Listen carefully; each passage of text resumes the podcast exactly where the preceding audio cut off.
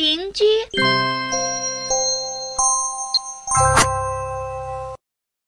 森林小区的一栋三层楼房里住着三户人家，最上面住的是猫头鹰，中间一层住的是野猫，而最底层住的是野猪。他们三家和睦相处，互相帮助，关系可好了。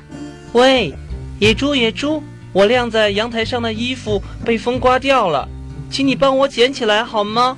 好，好。哎呀，你的衣服都弄脏了，我帮你洗洗，再送上来吧。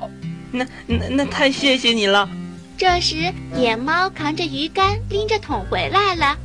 哇，野猫你好棒哦！呃，钓了这么多的鱼，又大又肥。钓鱼是我的拿手绝活，我回去洗洗，烧一烧。过一会儿你就到我家来吃鱼吧。喂，猫头鹰大哥，你也来我家吃鱼吧。嗯，好啊，我马上下去帮你忙，和你一起烧。三人高高兴兴地在野猫家吃着鱼。吃过饭后，猫头鹰和野猪都各自回家了，野猫也上床睡觉了。可是怎么也睡不着。哎呀，怎么睡不着呀？真急人！啊，什么声音呀？这么响！啊，原来是猫头鹰开始工作了。它怎么弄出这么大的响声啊？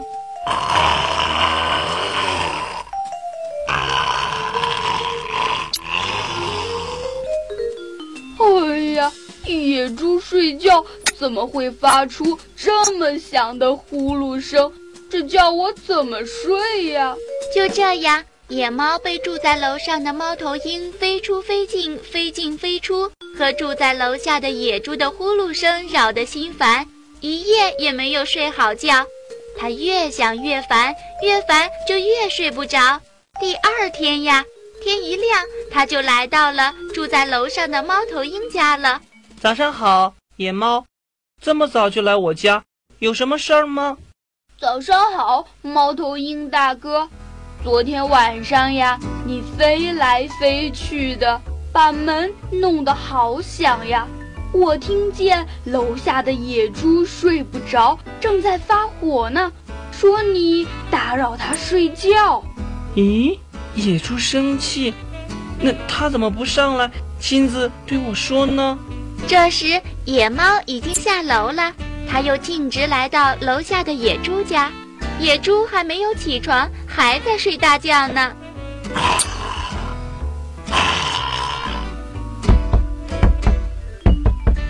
哎呀，谁呀？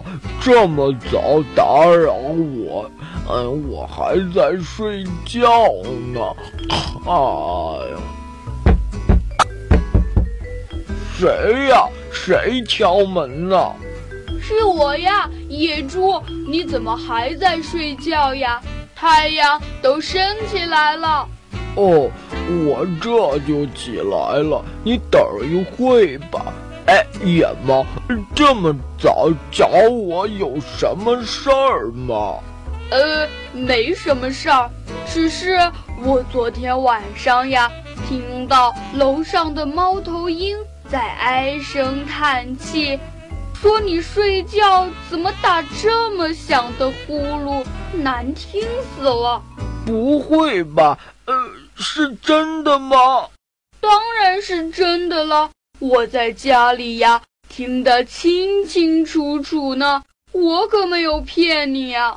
野猫说完就走了，出去做早锻炼了。